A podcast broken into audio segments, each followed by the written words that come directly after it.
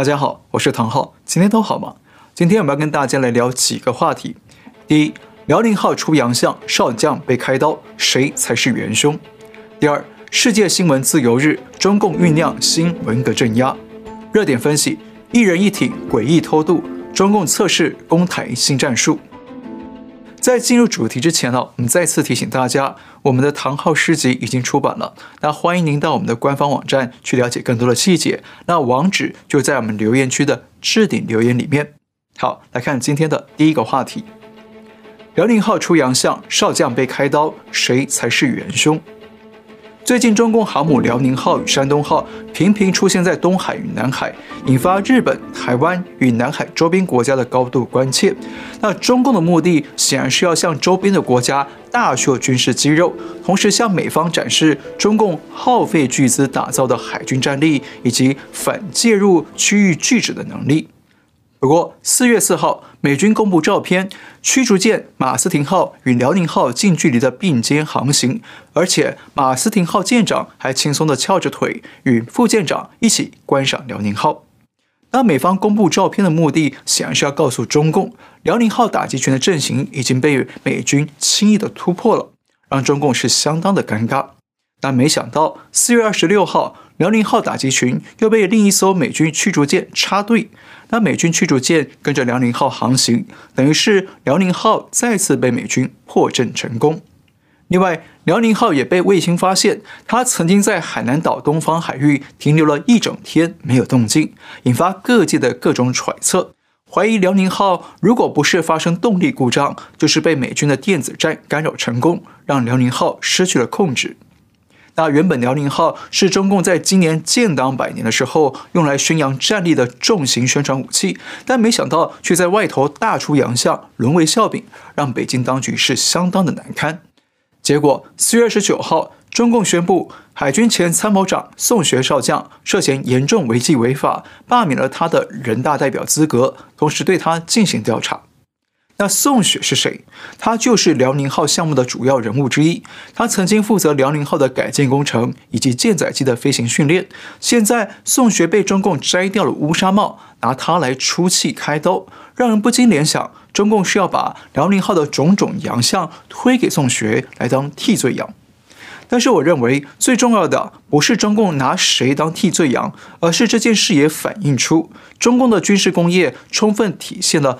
中国制造的低劣品质，那中国制造为什么会低劣呢？根本原因就是来自中共的假大空本质，以及毛泽东过去在大跃进年代主张的多快好省。中共想要东西做得又多又快又好又省，但是正常社会的人都知道，这是鱼与熊掌不可兼得的。不过呢，在中共的假大空文化底下，这样的事情却不断的上演，从而让中国制造出一堆啊看起来外表金碧辉煌的面子工程，但骨子里却是不堪一击的残花败絮。像红旗轿车是中共国企旗下的豪华汽车品牌，是中共领导的人的阅兵礼车，但是红旗轿车正好是中共假大空的典型范本。设计豪华的双联屏内饰，座椅加热、通风、按摩，把所有那些你认为看起来在当下很科技、很牛逼的尖端科技都融入了这台车上。然而你获得的是一台什么呢？是一台名副其实的工业垃圾。方向盘加热这种听起来非常便捷的功能，在这台车上简直做的神了。两头凉，上下热，咱也不知道是不是领导自己都这样改车。希望这台车的失败能让这个企业在今后的产品，无论是设计还是研发上，多投入一些精力。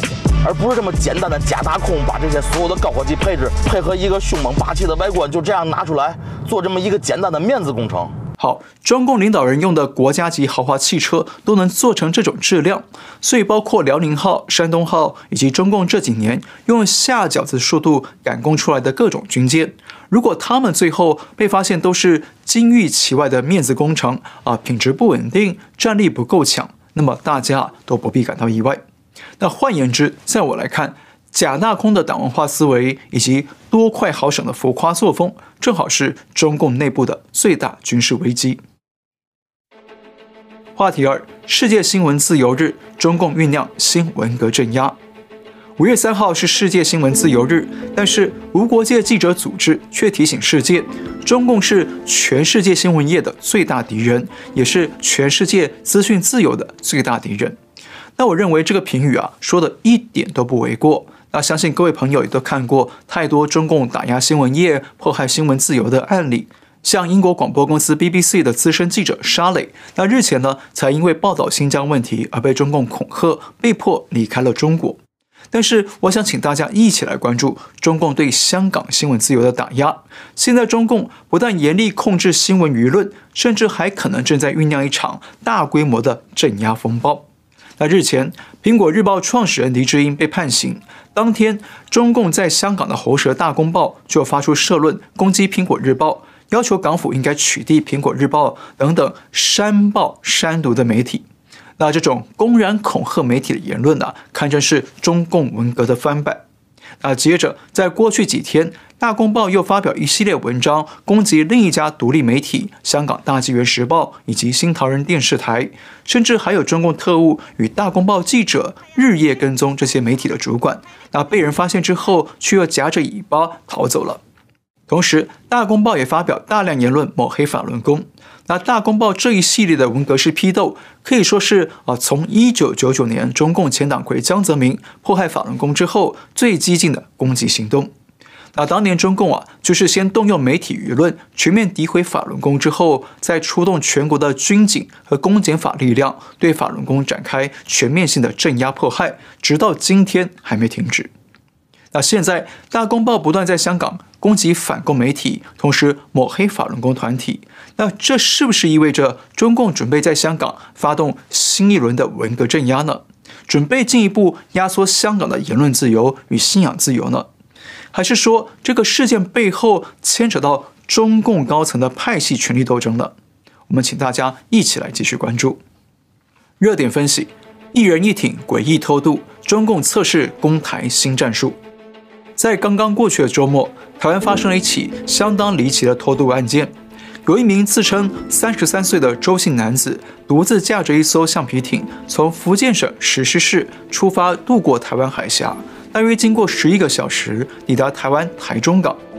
他上岸后，等待两个小时，但因为又冷又饿，向路过的民众求援，才被发现，并且报警处理。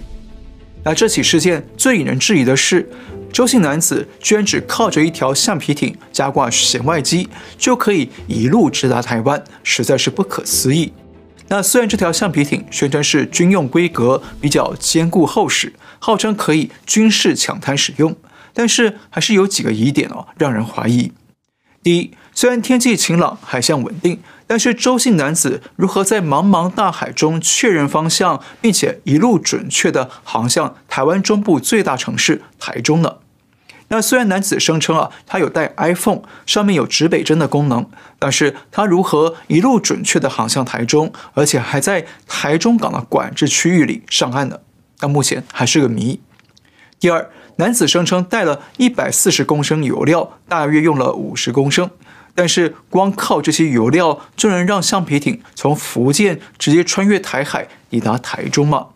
那台湾的海军司令部参谋长也对此相当质疑，认为几率是小的。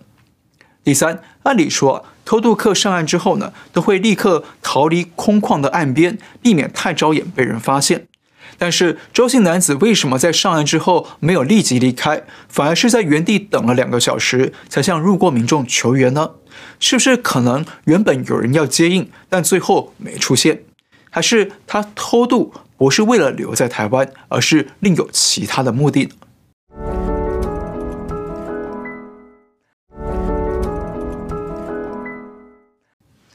第四，民众问周姓男子为什么来台湾，他第一时间说要来台湾发展。但是当民众第二次问他同样的问题时，他却改口说向往台湾的自由，要投奔自由。那前后回答有所矛盾，不排除啊都不是真正的理由。第五个疑点，周姓男子声称他在海上航行了十一个小时，但是他沿途有没有进食与喝水呢？他皮肤有没有晒伤呢？我们从新闻画面上看不出来这些细节，但是在阳光晴朗的海面上长时间航行，不但会因为啊长时间的日晒而缺乏水分，而且还几乎啊一定会晒伤。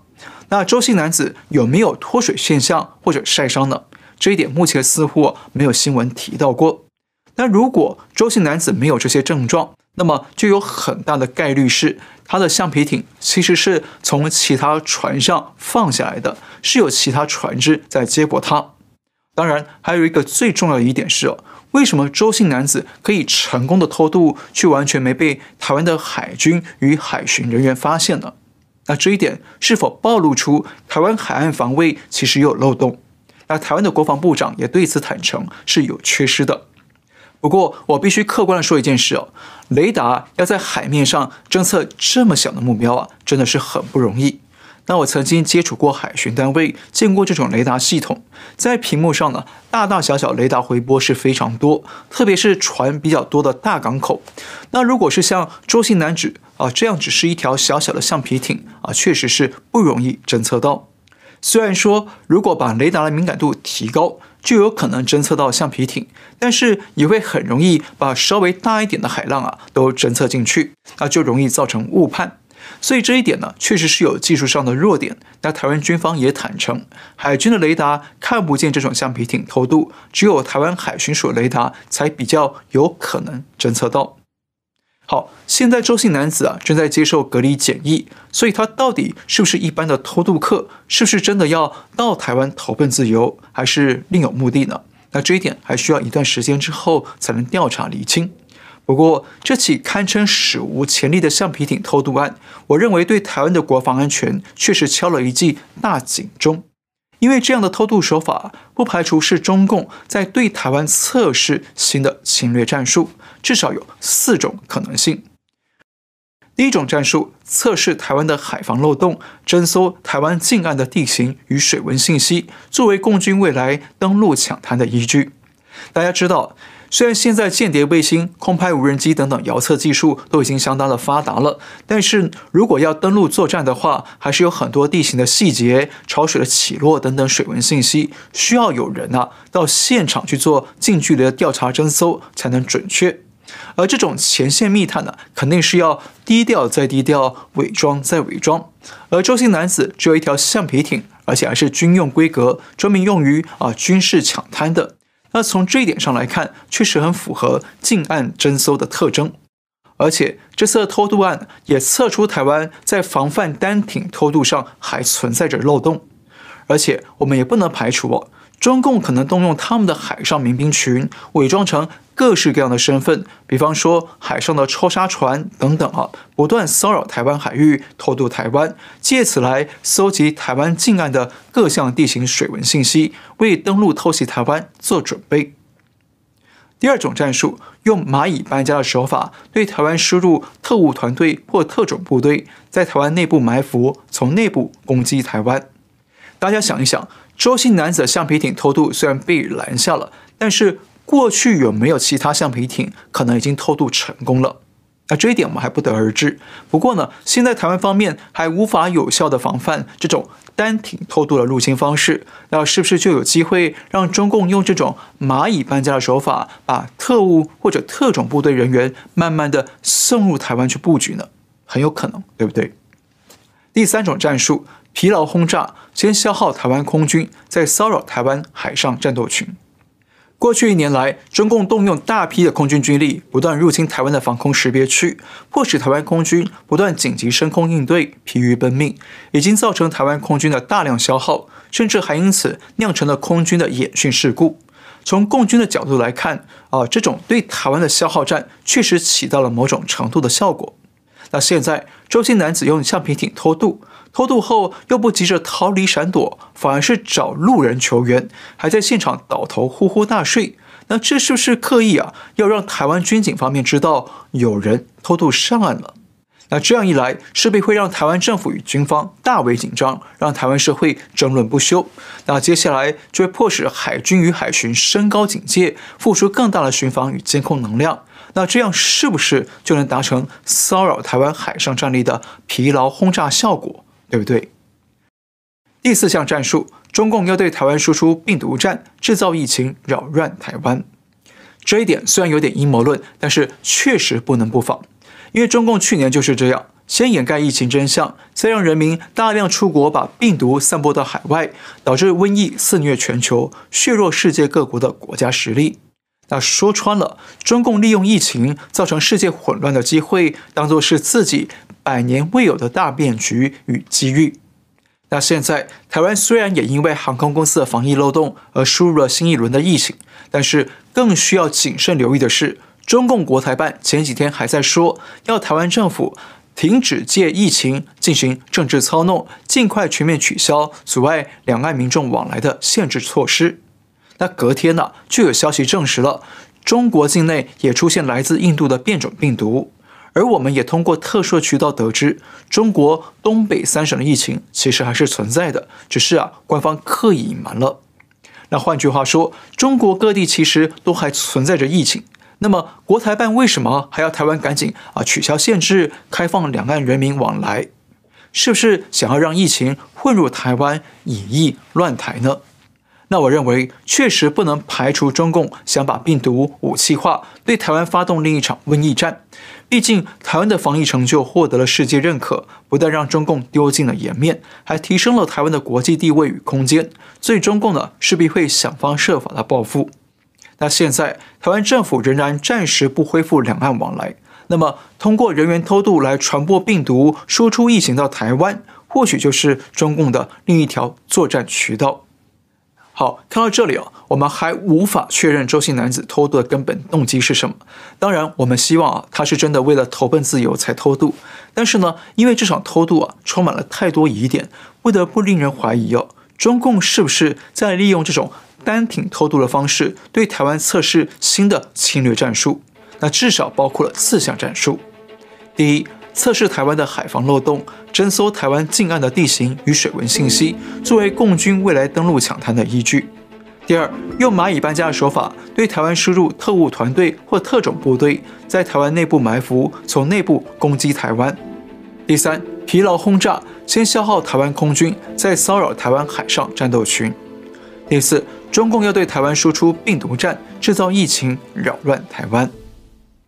好，我们今天先聊到这里。那如果你喜欢我的节目，请记得订阅、留言、按赞，也请您介绍给更多的朋友们知道。那也欢迎上网订购我们的诗集。感谢您收看，我们下次再会。